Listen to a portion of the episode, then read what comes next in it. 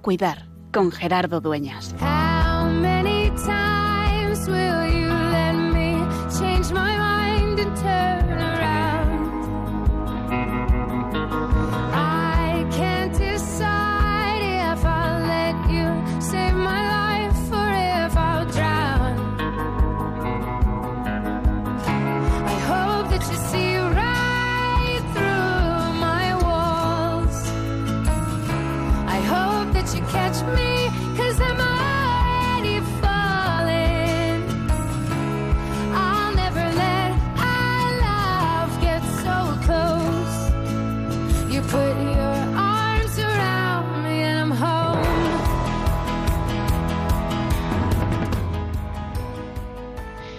Comenzamos el mes de julio y tras estos especiales que hemos dedicado al duelo, queremos retomar cuál es la situación y mirar las diversas, la actualidad.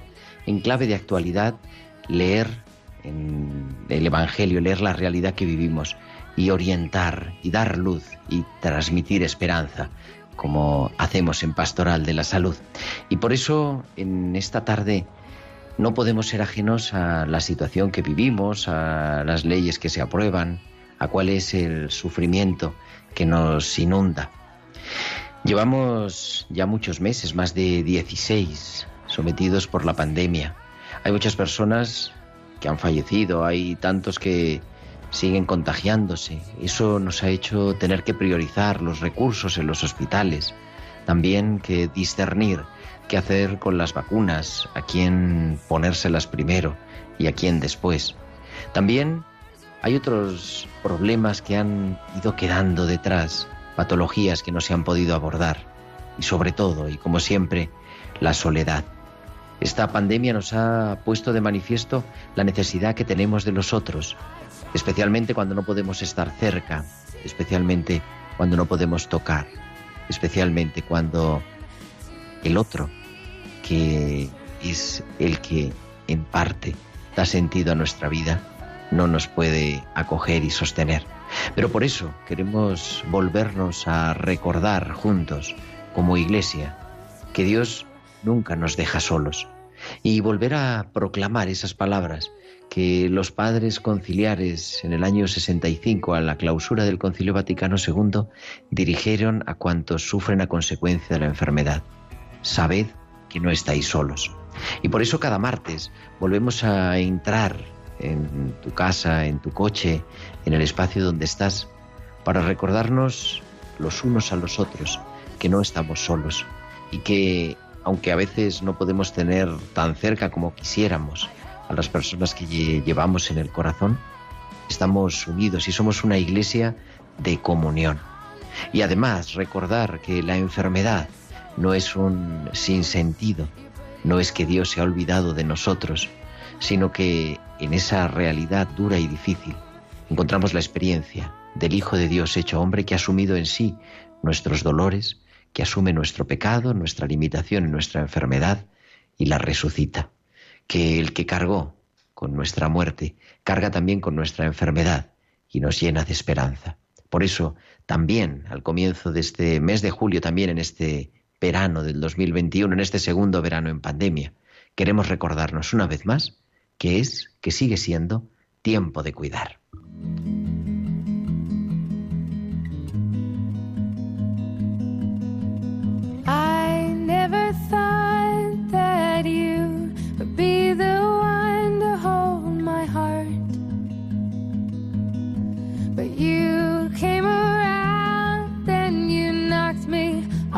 Ground from the start.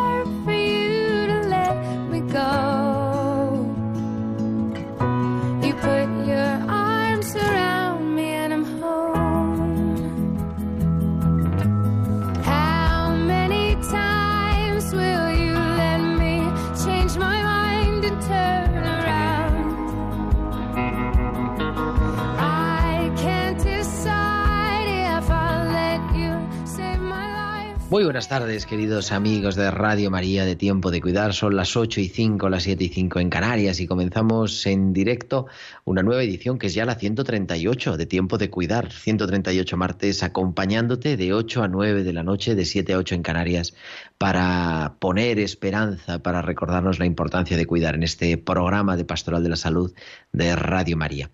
Hoy un equipo que está capitaneado en los mandos técnicos en los estudios centrales de Radio María en Madrid, a nuestro querido amigo Juan Manuel García. Juanma, muy buenas tardes. González y Juanma, sí. Un abrazo, Juanma González. Nada, no te preocupes. Y las prisas no son buenas consejeras porque es que vengo entrando corriendo a una reunión y no tengo ni el guion casi abierto, pero no pasa nada porque lo tenemos en la cabeza. La producción está Tibisay López, en la producción musical en esta tarde Bárbara Omar y vamos a hablar pues de muchas cosas en este martes 6 de julio. Un programa especial. Decía al inicio, hemos hecho ocho programas seguidos, si recordáis, de, sobre el duelo con Mateo Bautista, que terminamos, culminamos la semana pasada con ese cuidar la espiritualidad. Pero claro, esto nos ha hecho que algunos temas de actualidad importantes se nos hayan quedado en el tintero. Por eso hoy queremos recuperar. Vamos a hablar con tres personas que creo que merecen mucho la pena y un programa especial en esta tarde. Vamos a hablar de bioética, vamos a hablar de la realidad que tenemos, de la actualidad bioética que tenemos en nuestro país con el profesor Jouve, catedrático de genética y miembro del Comité de Bioética de España, sobre la ley de la eutanasia que está ya en vigor, sobre también el tema de la vacunación, que lo estamos escuchando en las noticias, en los informativos constantemente, también sobre ese anteproyecto de ley que se ha presentado al Parlamento sobre la mal llamada ley trans. Vamos a hablar con él. Vamos a hablar también de una iniciativa muy interesante que en este mes de julio tiene lugar cada año, que es una cosa que se llama la Jornada de la Responsabilidad en el Tráfico, pero que este año no podemos dejar de hablar de ella, porque su lema en este 2021 es Cuida de él. Así que recordarnos que también al volante es tiempo de cuidar. Y culminaremos el programa hablando de personas que se están formando en este verano, en esta, dedicando su tiempo para poder acompañar a los demás en la Escuela de Pastoral de la Salud. Vamos a hablar con una de las iniciativas dirigida en el Centro de Humanización de la Salud de los Religiosos Camilos, con el provincial, el hermano José Carlos Bermejo. Todo esto y, como siempre, los hospitales con alma, las pinceladas de nuestra biblista de cabecera y mucho más aquí en Tiempo de Cuidar. Como siempre podéis poneros en comunicación con nosotros con vuestros comentarios en el correo electrónico tiempo de cuidar arroba tiempo de cuidar arroba y en las redes sociales. En Facebook somos Radio María España y en Twitter arroba Radio María Spain. Y podéis publicar también vuestros comentarios en Twitter con el hashtag almohadilla tiempo de cuidar. Y también, como siempre, durante la emisión en directo del programa, esperamos vuestros mensajes de WhatsApp al chat del estudio al 668-594-383. 668-594-383. Pues ya lo tenemos todo preparado, son las 8 y 9, las 7 y 9 en Canarias, y vamos a viajar hasta Bilbao. Y nos espera Valcisa, como cada semana, con sus hospitales con alma.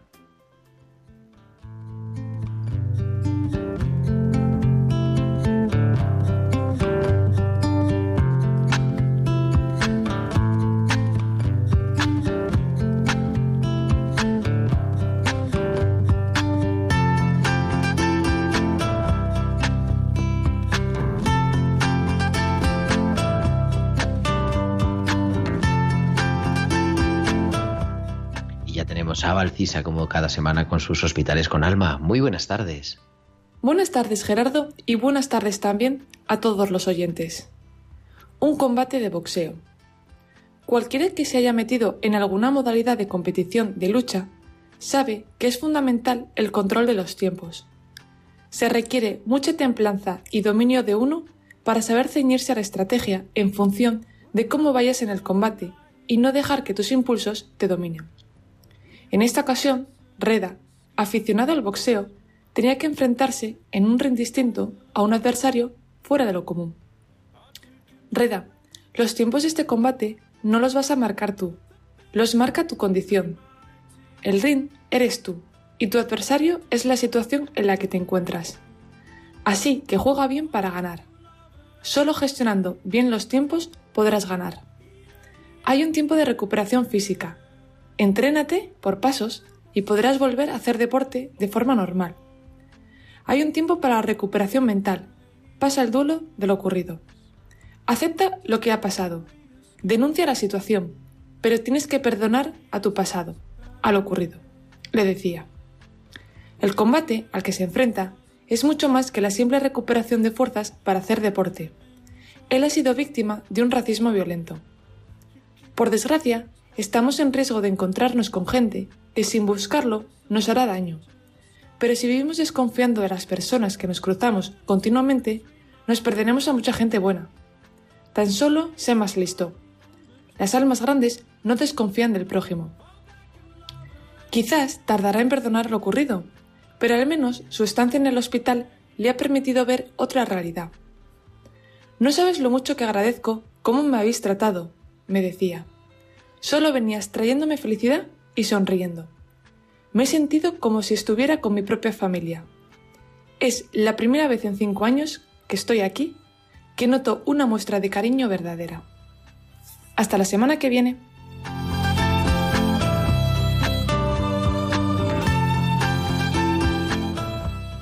Como cada semana Valcisa y sus hospitales con alma en tiempo de cuidar. Pues vamos a entrar en este tema que comentábamos, este tema de actualidad bioética, y tenemos ya enseguida al profesor Nicolás Jouve en tiempo de cuidar en Radio María.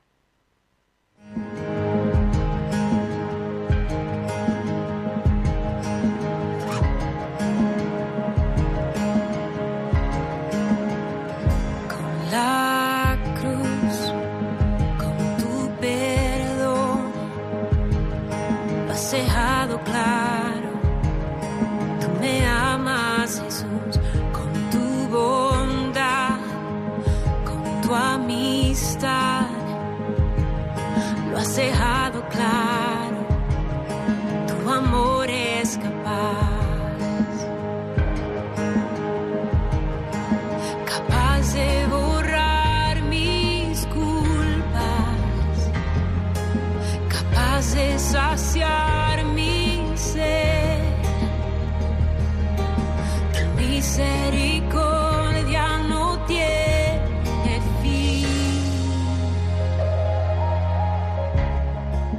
Las 8 y 12, las 7 y 12 en Canarias, estamos escuchando a Katie Márquez, un tema que se llama Claro, en un álbum precioso, incondicional, que nos habla también de ese cuidado que Dios siempre nos tiene, que es incondicional y que queremos hacer también realidad en medio de nuestra vida, en medio de lo que sucede en nuestra sociedad. Y para comentar un poquito de ello, porque hay tanta actualidad que nos manda, eh, tenemos la, bueno, pues el honor de contar con un experto profesor catedrático de genética de la Universidad de Alcalá de Henares y miembro del Comité de Bioética de España, que es el profesor Nicolás Jouve, y que creo que nos atiende ya en directo. Muy buenas tardes, profesor. Muy buenas tardes, Gerardo. Encantado de estar de nuevo en tu programa. Encantado. Nada, aquí siempre en tiempo de cuidar tienes tu casa para hablar de muchas cosas, pero diferentes, porque la actualidad bioética se nos acumulan unas a las otras, pero yo decía, y, por eso era también el motivo de tener hoy, después de haber terminado estos programas sobre el duelo, porque es que en España tenemos ya en vigor desde hace 10 días la ley de la eutanasia y, es una ley mm, tremendamente dolorosa. Yo siento verdaderamente un dolor profundo por ella y quería un poco que, desde la ciencia, desde tu buen hacer, desde la bioética, nos dieras algunas claves también de, qué es lo que está pasando en España, Nicolás. Bueno, la verdad es que es muy compleja la situación porque estamos viviendo tiempos en los que se acumulan una serie de leyes y de, de, iniciativas o de proposiciones de cambios mm, que se denominan, entre comillas, progresistas y que realmente agreden contra lo más íntimo de la dignidad del ser humano, ¿no?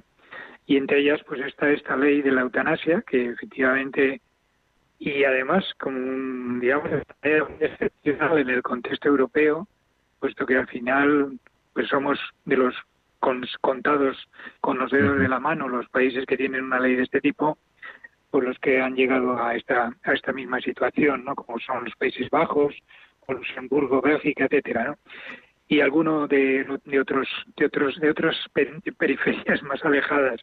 Pero realmente es muy sorprendente y es muy agresiva contra conceptos mm, que se tenían como y se tienen se deben de mantener como muy sagrados en el fondo mm, lo que hay aquí es en eso una especie digamos de iniciativa en la cual se confrontan mm, por así decirlo dos dos valores o dos principios, ¿no? Uno es principio fundamental, que es proteger la vida. Proteger la vida es es, eh, es de ética elemental y, y está así consagrado, por ejemplo, en nuestra Constitución, en el artículo 16, cuando se habla de, de, que todos tienen derecho a la vida, etcétera, ¿no? Pero también eh, otro valor que es eh, un valor que se pretende ahora mismo poner al mismo nivel o incluso por encima, que es el de la autodeterminación. Y en esa especie de platillo de, dos valores, pues al final, pues el progresismo decide que la autodeterminación eh, debe de primar casi sobre todo lo demás, es decir, incluso sobre, sobre la propia vida. Incluso esto mismo lo hemos, lo hemos visto en otra proposición de ley que acaba de aflorar en un Consejo de Ministros, que es esta llamada ley, ley trans, la, la, de autodeterminación, cambio de sexo a voluntad y punto, ¿no? Bueno, pues eso es lo que, para, como preámbulo, lo que te podría decir. Que la eutanasia realmente pues es eso, una iniciativa progresista que va en contra de la protección de la vida eh, de una manera muy, muy flagrante. Y que además eso se presenta ¿no? como progresista y supone un retroceso de 2.500 años en realidad, ¿no? Volver a, bueno, pues a Esparta que tiraba a la gente por el precipicio. Claro, porque realmente se basa en un falso principio de la, de la dignidad, o sea, se considera a la persona o se valora a la persona en función de parámetros de utilidad pública o de, no sé, de utilidad social y se considera que uno es útil o no es útil en función de una serie de, conceptos muy subjetivos, ¿no?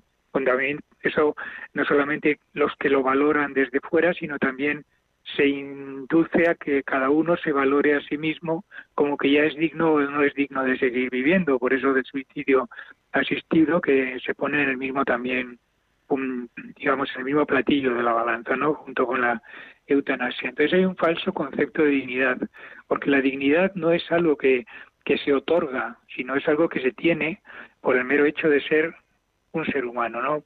Por el mero hecho de ser una criatura de Dios, ¿no? Nuestra vida es un don que hemos recibido y por lo tanto es digna. Desde un punto de vista ético, pues está muy claro que la, em, digamos todo lo que sea vaya en contra de la dignidad, pues va en contra de, algo que es inherente al propio ser humano, ¿no? Desde la ética más elemental. Entonces ese es el, el, principal defecto, yo creo que es el, digamos el que se traiciona algo que ha sido tradicionalmente mantenido, que es el concepto de la dignidad del ser humano, el concepto antropológico del valor de la vida humana. Y, eso y además se inventa ¿no? un nuevo derecho porque, decías, hay otros países que tienen ley de eutanasia, pero es verdad, hay leyes de despenalización de la eutanasia.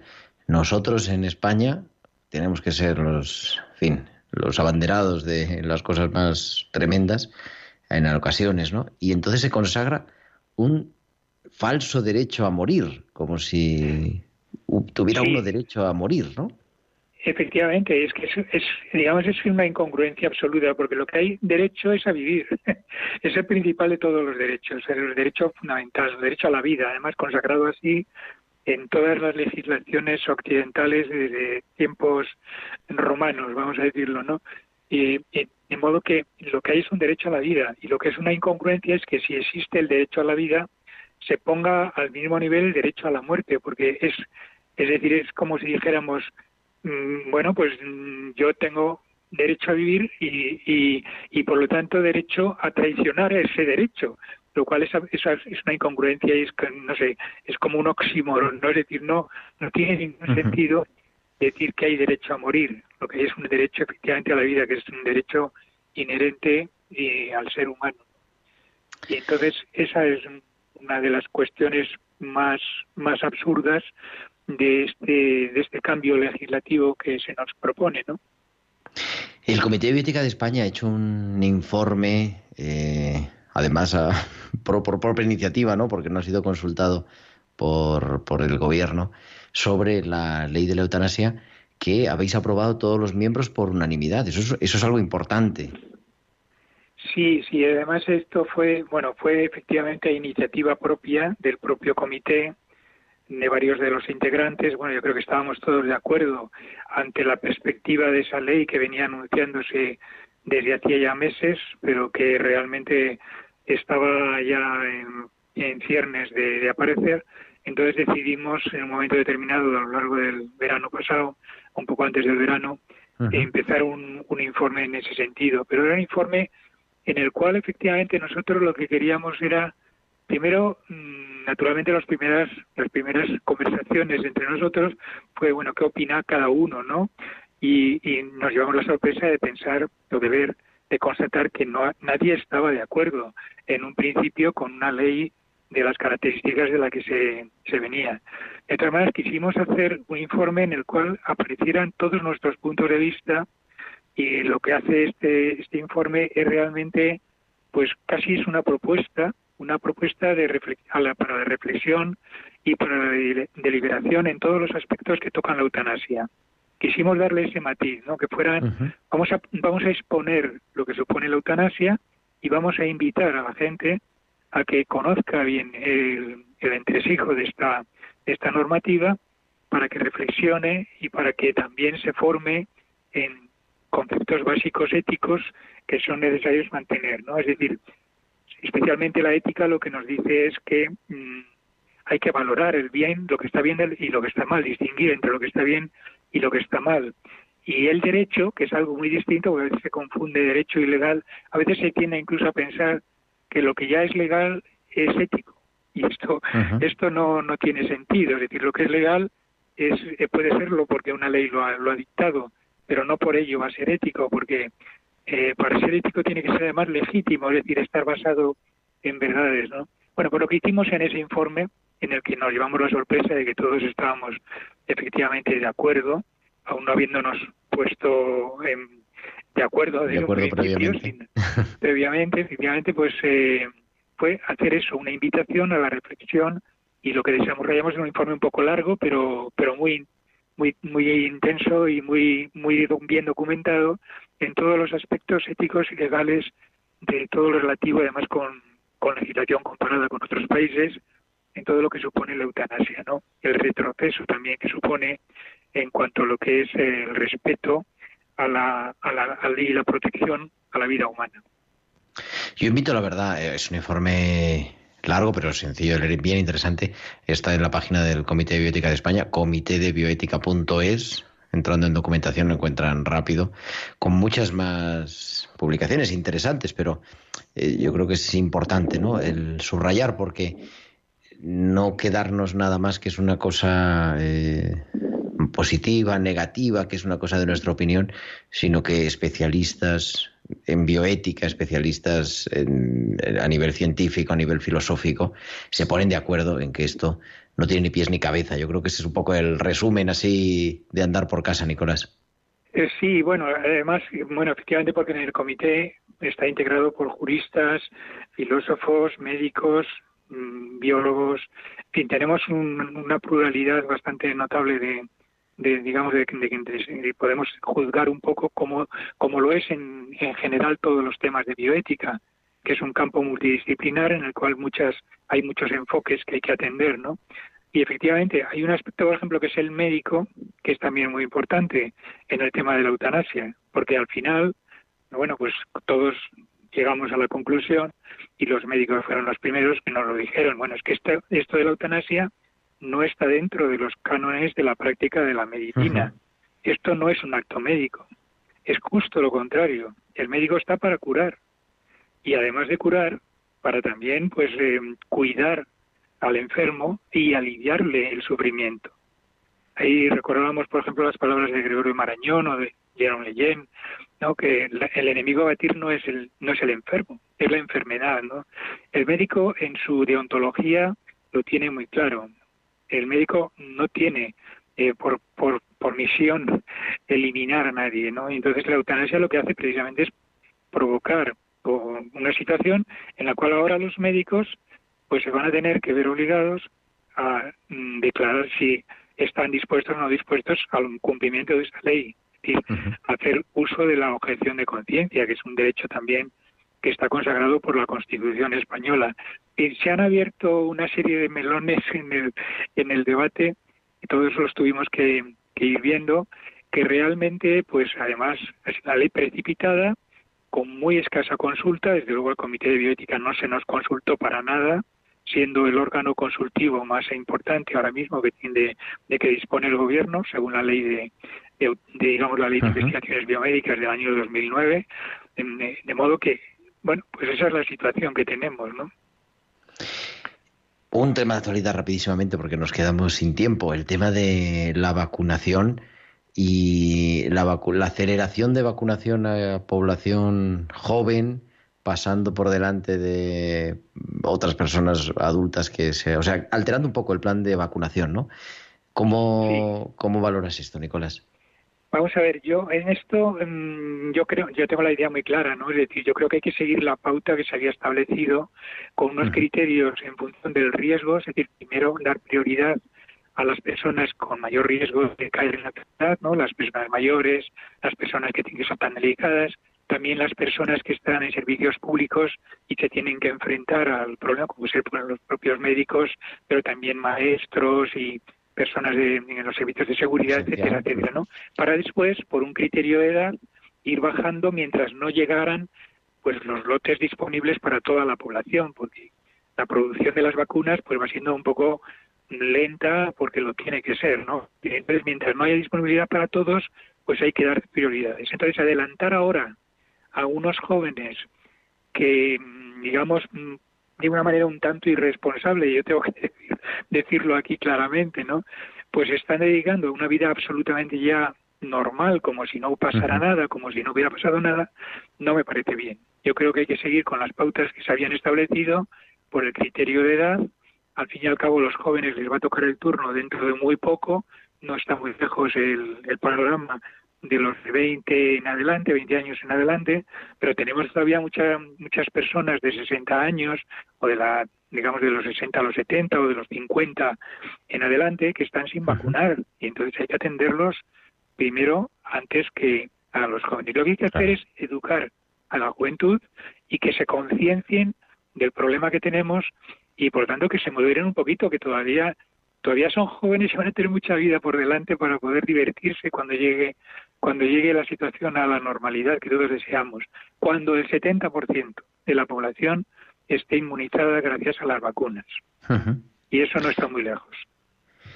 Y una palabra nos, fin, pero este anteproyecto de la ley trans lo has comentado así un poco de pasada, pero claro, es incluso anti bueno, ir, contra la propia naturaleza en el fondo, ¿no? Y poner nuestro, querer poner la legislación al servicio de nuestros deseos. Sí, realmente, eh, bueno, la, ley trans no tiene ni pies ni cabeza, porque realmente, vamos a ver, cuando existe ese problema de disforia de género que se llama, es decir, cuando una persona no está satisfecha con, con el sexo biológico que le ha correspondido, y, y esto puede ser natural, puede ocurrir, porque de hecho hay porcentaje muy bajo de personas, pero que sufren esa, esa digamos, esa aversión por su propio sexo e incluso desde edades muy jóvenes, ¿no? Entonces lo que hay que hacer es inmediatamente, pues, hacer un análisis médico, clínico adecuado, psicológico, eh, sexológico incluso, porque también hay puede haber problemas, ¿no? De disgénesis sexual que son naturales, ¿no? Entonces hay que conocer el problema desde un punto de vista médico para a continuación pues poner un, tratamiento que sea el más adecuado de esa persona. Lo que la ley trans hace es saltarse todo eso y directamente decir, no, no, aquí al final, eh, digamos, uno puede ser lo que uno quiera, ¿no? Lo que uno quiera ser. Eh, pues nada, ir al registro, lo que propone esta, este cambio legislativo es ir al registro y registrarse como fulanito o fulanita de acuerdo con la apetencia de, que tenga cada persona sin más requisito, sin más requisito.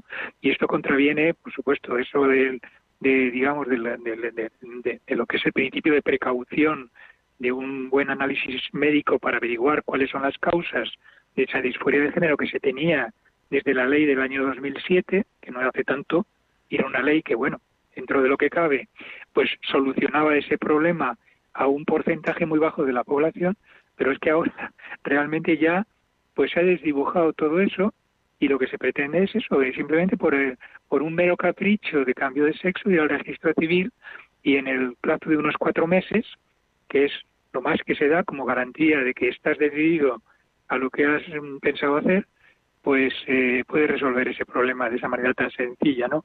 El principio de autodeterminación, el mismo que decíamos, eso del derecho a decidir. Yo antepongo lo que yo quiero a la naturaleza, a la biología, al sentido común y a todo lo que se me ponga por delante. Y además la sociedad me lo tiene que garantizar, ¿no? Es, así las instituciones públicas. Eh, querido Nicolás, bueno, lo dejamos, nos pasamos de tiempo. Yo te emplazo la semana que viene a hablar un poquito más despacio, que vamos a profundizar en esto. Vemos que la formación en bioética es indispensable. Yo creo que podemos dedicarle un, programa y hablamos también un poquito más tranquilos, Nicolás, si puedes. Sí, sí, cómo no, encantado, sí, sin problema. Venga, entonces si Dios quiere, el próximo martes nos hablamos con un poquito más de, profundidad. Muchísimas gracias, Nicolás Jouve, catedrático emérito de genética de la Universidad de Alcalá de Henares y miembro del Comité de Biótica de España. Muy bien, muchas gracias, Gerardo. Encantado. Y nosotros vamos a nuestra biblista que nos va a hablar, estamos ya un poquitín casi todos de vacaciones, nos va a hablar del Shabbat, de ese sentido primogenio, primigenio del descanso. Es Inmaculada Rodríguez Torné, la directora de la revista Tierra Santa y sus pinceladas bíblicas.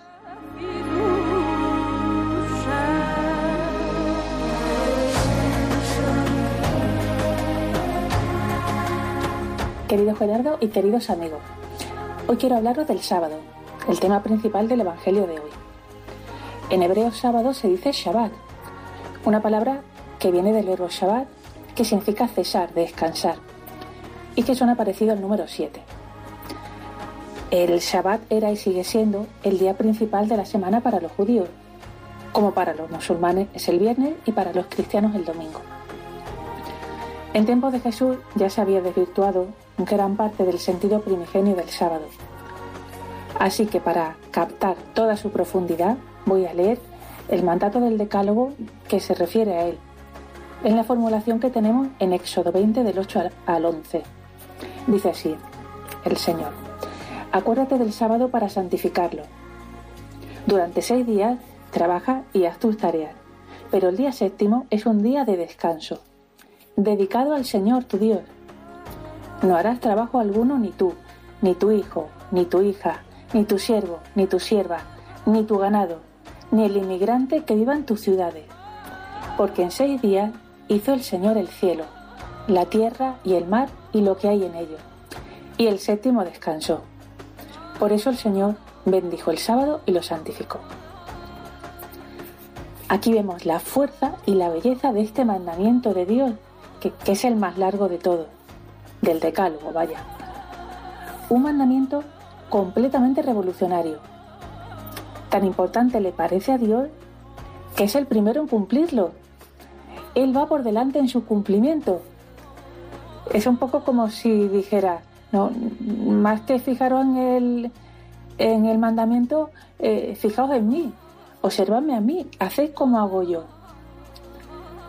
Mirad qué bonito que siempre hablamos de la semana de la creación, porque Dios crea el mundo en seis días. La tierra, el cielo, el mar, los pájaros, los animales, los seres humanos. Y el último día el séptimo descansó. Este descanso, por tanto, forma parte de la semana de la creación. No, no, no esta parte. La semana de la creación son los seis días de trabajo junto con el séptimo de descanso. Qué importante es que imitemos a Dios y dediquemos un día a descansar. Un día no para nuestro propio beneficio, que es el sentido del sábado, sino para hacer lo que Dios quiere y también nos manda. Sería maravilloso volver al Shabbat originario y reservar este día pues para leer, para meditar, para hablar con Dios, muy importante, para pasarlo con la familia, para llamar a los amigos, pues serían, nunca mejor dicho, unos domingos divinos. Bueno, pues eh, ahí lo dejo amigos y seguiremos la semana que viene con, con el Shabbat. Hasta la semana que viene.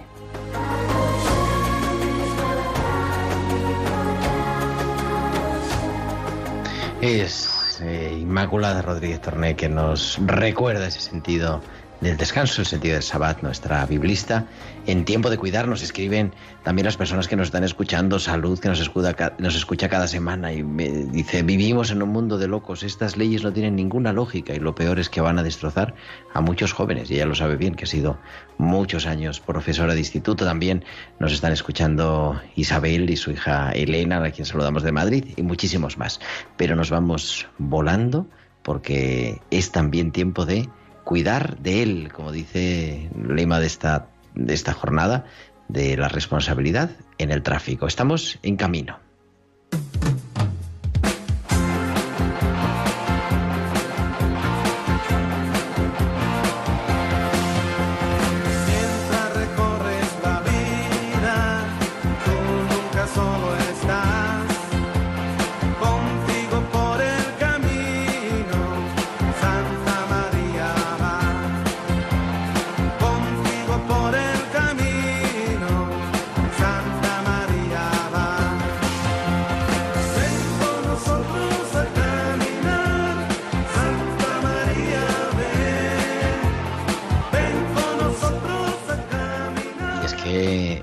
Esta es la sintonía del programa En Camino que se emite cada dos viernes de 5 a 6 de la mañana, de 4 a 5 de la madrugada en Canarias, que es el programa de Pastoral del Tráfico, y nos habla uno de los responsables de la Pastoral del Tráfico en España, es el responsable de, ello en la Diócesis de Madrid, miembro también del equipo nacional de la Conferencia Episcopal. Don, bienvenido Nieto, bienvenido, muy buenas tardes, bienvenido a Tiempo de Cuidar. Buenas tardes, Gerardo. Muchísimas gracias por esta entrada tan preciosa que has hecho a lo que es ir en camino, en camino. Exactamente. Bien, la verdad que nos, ha, nos hemos medio quedado sin tiempo, pero mm. es que pues en tiempo de cuidar no podemos dejar de hablar de esta jornada, que además habéis elegido un lema en este año que es cuida de él, buenos samaritanos en el camino. Y a mí se me hace que es otra manera de cuidar, por eso me parecía interesante que, podamos compartir unos minutos. Bien, ve. Me ha gustado siempre desde los inicios este programa que diriges, Gerardo, Tiempo de Cuidar. Tiempo de Cuidar en el aspecto de la, de la soledad, acompañar a las personas en las necesidades, en las pastorales del Hospital de la Salud. Una labor y una tarea extraordinaria. Pues bien, efectivamente, también a nosotros nos, nos ha tocado este año pensar en cómo podemos cuidar a esas personas que lo necesitan. Y cogimos la parábola del buen samaritano porque queda, eh, es una narración de Lucas que de por sí es preciosa. Yo creo que lo hemos recurrido a ella muchísimas veces, Lucas 10, ¿no? En un principio dice, ¿y quién es mi prójimo? le dice al maestro, ¿y quién es mi prójimo? Esa es la pregunta que muchas veces nos tenemos que hacer. ¿Y quién es mi prójimo? Es en la carretera, en el camino, en nuestras calles, es el que va al lado, el que está junto a nosotros, el que está con nosotros. Y para decirle quién era mi prójimo, le pone ese, esa parábola tan bonita, ¿no? De un hombre bajaba hacia Jericó y fue y cayó en manos de unos bandidos. Un samaritano que pasaba por allí, posiblemente algún enemigo inclusive de él, ¿no? En un momento es el que le cura las heridas, le da aceite y le lleva a una posada y le dice al posadero, cuida de él y a la vuelta me dices lo que te tengo que dar. Qué expresión tan bonita.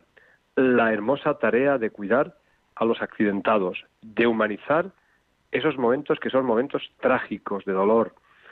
Ejercer según las circunstancias y sobre todo con caridad, con amor no siendo obstáculos. Hoy en la carretera es muy difícil el pararte muchas veces a atender a un accidentado porque los servicios de emergencia acuden de inmediato.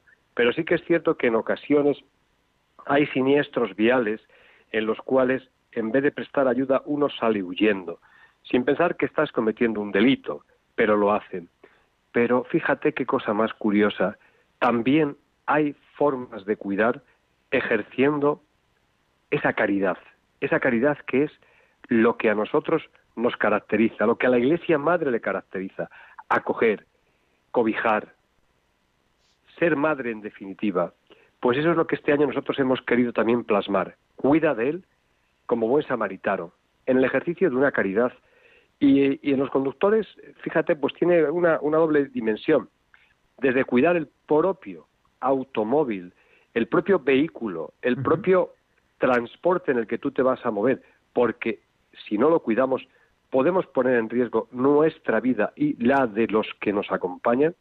Y también hay una de las cosas que tenemos que mirar siempre, y es ponernos en los lugar y en el lugar del otro, en el lugar de esa persona que necesita de nuestra ayuda. Por eso este año hemos querido de esta forma también cuidar de él, cuidar de la familia. Estamos en el año de San José y San José también cuidó de su familia. Date cuenta que se pone en camino precisamente para huir de una masacre que se estaba en esos momentos urdiendo allí en Belén, en la pequeña aldea de Belén. Y se pone en camino. Ahora en este tiempo de vacaciones, cuántas y cuántas familias, según la DGT el otro día nos decía, que más de 90 millones de desplazamientos los que iban a hacer este verano, a pesar de la pandemia, pues todavía la gente pues tiene necesidad de moverse. Familias enteras que viajan en un mismo vehículo para disfrutar de las vacaciones. Toda esa, esa vivencia, esa riqueza familiar, ese núcleo, esa pequeña iglesia local, también se desplaza en un vehículo. Y por tanto nosotros creo que estamos, tenemos la obligación. No podemos permanecer ajenos a ello. Tiempo de cuidar. Los mensajes, el mensaje, perdón, que han dado los obispos este año es realmente extraordinario, no tiene ningún tipo de desperdicio. Y por eso nosotros, desde las diferentes delegaciones, en mi caso de la Delegación de Madrid, estamos especialmente sensibilizados con ello. Son muchas las personas este año, pues es cierto que con la pandemia del coronavirus, evidentemente han pasado un poco a una segunda, en segundo nivel de información. Pero en lo que va de año, más de 400 personas ya han perdido la vida en accidentes de tráfico. Y no son personas en el sentido de, las, de los números, son personas con sus hijos, con sus padres, con sus hermanos, familias que quedan completamente destrozadas. Cicatrices, curiosamente, que no cicatrizan nunca, nunca. podríamos poner, conocemos a personas que han sufrido accidentes siniestros y que han pasado el año y dos años y todavía siguen y siguen causando dolor en las familias. Por eso eso es tiempo de cuidar y tenemos que cuidar de ellas y en eso estamos. Esa es nuestra tarea. Pues, querido, bienvenido, Nito. Muchísimas gracias por acercarnos a ello. Gracias también, lo hemos dicho algunas veces. Hoy veía yo un reportaje esta mañana preparando esta, eh, esta entrevista de la importancia de los, de los transportistas, que lo hemos, hemos dicho también en este programa, ¿verdad? Eh, en otras ocasiones y en la pandemia que se nos ha eh, puesto más de manifiesto, si cabe. Así que también en ti el agradecimiento, ¿verdad? A todos los que dedicas a este mundo que parece que pasa oculto pero que nos recuerda también esa necesidad.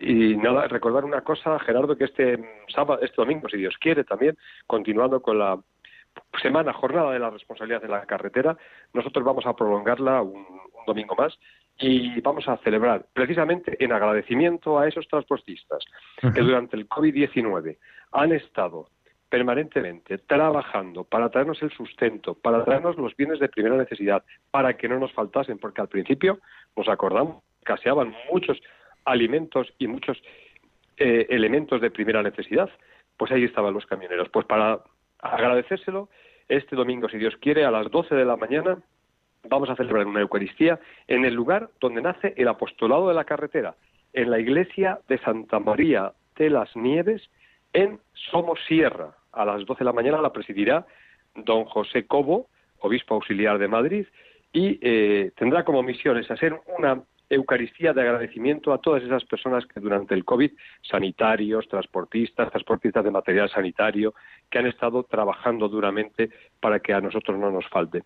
Así que a los que nos estén escuchando, puedan y, y quieran disponer, saben que a las 12 están invitados a, participar en esta Eucaristía, con bendición de coches al final de la misma.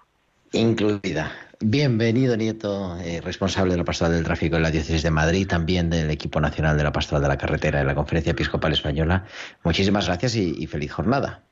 Muchísimas gracias, Gerardo, de verdad. Gracias a todos los oyentes de Radio María.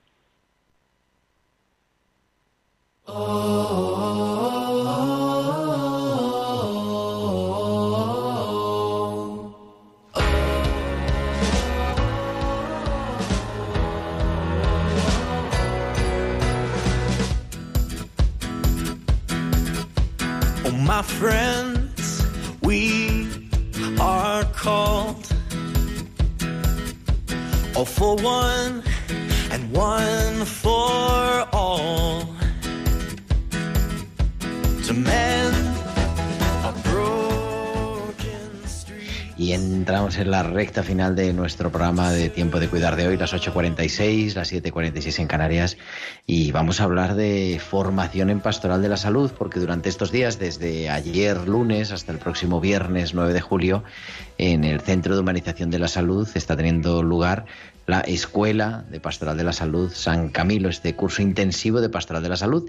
Y el director del centro y también de la escuela es José Carlos Bermejo, religioso Camilo y referente a la Pastoral de la Salud en España. Y tenemos el honor y el gusto de que nos acompañe una vez más en Tiempo de Cuidar.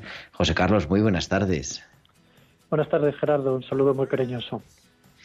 Decía, una nueva edición de la Escuela de Pastoral de la Salud que ha podido ser presencial y donde un grupo nutrido de personas, yo he tenido la suerte de participar en la jornada de ayer, se está formando en Pastoral de la Salud. Cuéntanos un poquito de qué consiste y, bueno, qué estáis viviendo, acompañando, enseñando. Una buena noticia que podamos estar juntos. Eh, desde los años 90 nos venimos reuniendo en eh, actividades de formación centradas específicamente en pastoral de la salud a lo largo del año y de manera intensiva en el verano, en los veranos. El año pasado fue virtual y este año pues una cuarentena de personas, estamos toda la semana en el Centro San Camilo de Tres Cantos, provienen de España y de Portugal, de diferentes diócesis. Los participantes son presbíteros, eh, religiosas, religiosos, médicos, enfermeros, psicólogos, apasionados por la pastoral de la salud, por el acompañamiento en el sufrimiento, en cualquier contexto, en el contexto hospitalario, residencial, en el domicilio, en la acción sociocaritativa de la Iglesia, y para servir y cuidar, que es el programa, cuidar bien no basta solo con la buena motivación, las genuinas motivaciones internas, sino que hace falta una preparación específica. Y es lo que estamos haciendo esta semana, mañana y tarde, además de convivir. Muchos de ellos se quedan en nuestra casa religiosa también por la noche.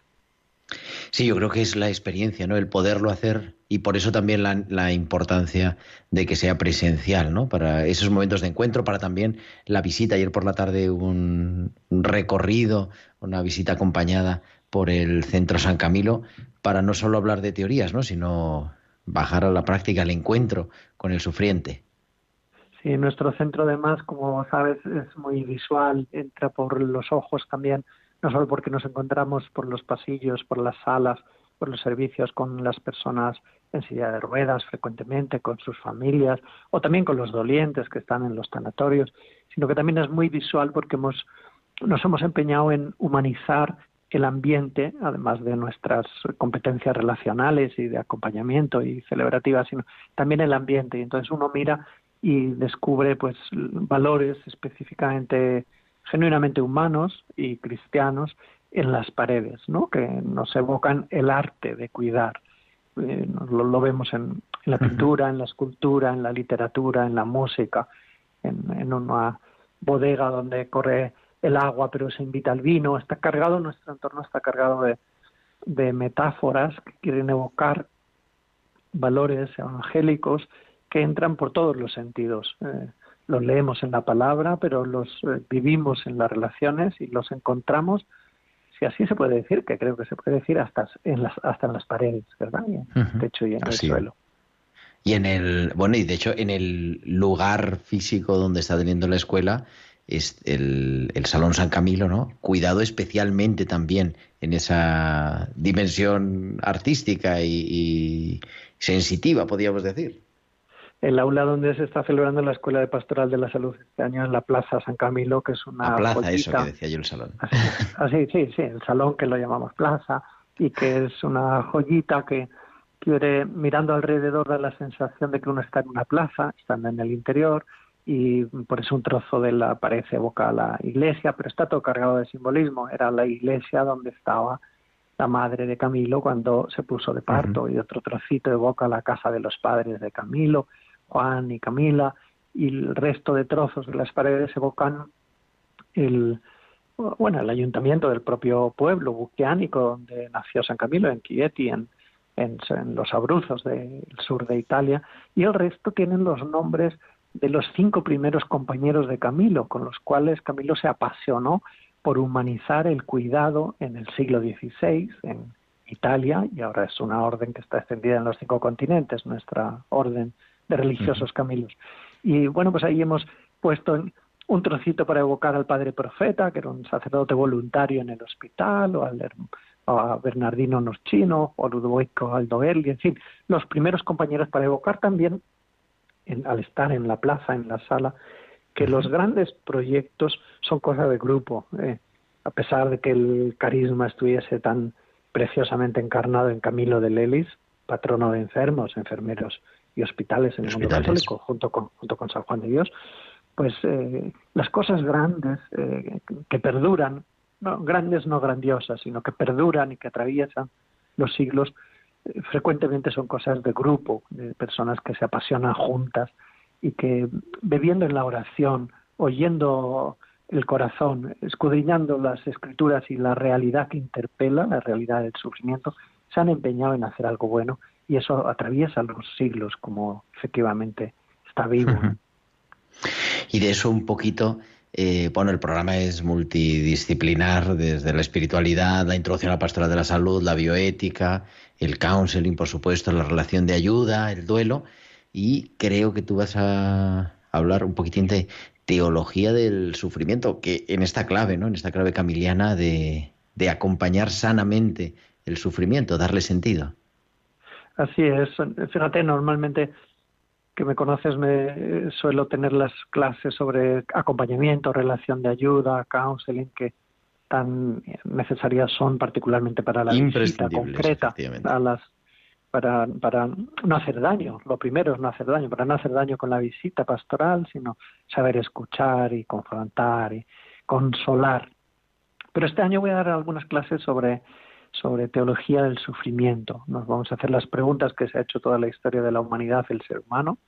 ¿Cómo es posible que Dios sea bueno y que no haga nada aparentemente para evitar el sufrimiento humano? Y por qué a mí estas preguntas que surgen del, del corazón herido y nos y vamos a recorrer un poco eh, las respuestas que se han ido dando a lo largo de la historia limitada siempre, que si es consecuencia del pecado, que si Dios nos lo manda como prueba, que si con ello tenemos que hacer un ofrecimiento, que si así completamos la pasión, en fin, estas expresiones y estos eh, modos de que ha habido a lo largo de la historia para intentar combinar que Dios es bueno y misericordioso y a pesar de todo, pues en el mundo y en nosotros y en nuestros seres queridos sigue existiendo el dolor y la muerte. Y finalmente vamos a aceptar que estamos ante el gran misterio, un gran misterio que ninguna respuesta, aunque tengan algunos ecos incluso en el Antiguo Testamento, agota la sed de sentido y que nuestro mayor sentido es mirar a Jesús y cómo ha vivido Él su propio sufrimiento y cómo se ha acercado a los enfermos. Se acercó sanando, por lo tanto, no diciendo ah, aguántate con la enfermedad que eres culpable, sino sanando, buscando la salud, la salud integral que afecta no solo al cuerpo, sino también a la mente y a las relaciones y a los sentimientos y al vínculo con Dios Padre. Y mirándole y contemplándole en la cruz, donde en lo inevitable que se le impuso, ¿no? él transformó, consiguió transformar Jesús esto en un gesto de libertad y de fidelidad al amor a pesar del sufrimiento. Este es el camino que yo creo que nos puede iluminar el misterio pascual, al fin y al cabo. lo que nos puede eliminar, e iluminar el sufrimiento desde el punto de vista de la fe. Querido José Carlos Bermejo, nos quedamos sin tiempo. Yo te emplazo que un día podamos hablar de un libro precioso que he tenido la ocasión no de leer entero, pero sí de ojear, recién publicado, Espiritualidad y Salud, Diagnóstico y Cuidado Espiritual, que creo que es una maravilla y, que merece que hablemos otro día, si te parece. O sea que quizá después del verano nos encontramos. Con mucho gusto, Gerardo. Muchas gracias por tu invitación. Muchísimas gracias y, nada, seguimos ahí. Siempre toda la información en humanizar.es de Pastoral de la Salud de todos los cursos y sobre todo de ese bien acompañar, eh, siguiendo las huellas de San Camilo. José Carlos Bermejo, muchas gracias. Buenas tardes. Un abrazo, buenas tardes. Y nos quedamos sin tiempo a las 8.56, 7.56 en Canarias, pero volveremos el próximo martes 13 de julio a las 8 de la tarde, a las 7 en Canarias. Muchísimas gracias a Juanma González en el control técnico y a todos vosotros un abrazo con mi deseo de bendición de vuestro amigo el diácono Gerardo Dueñas.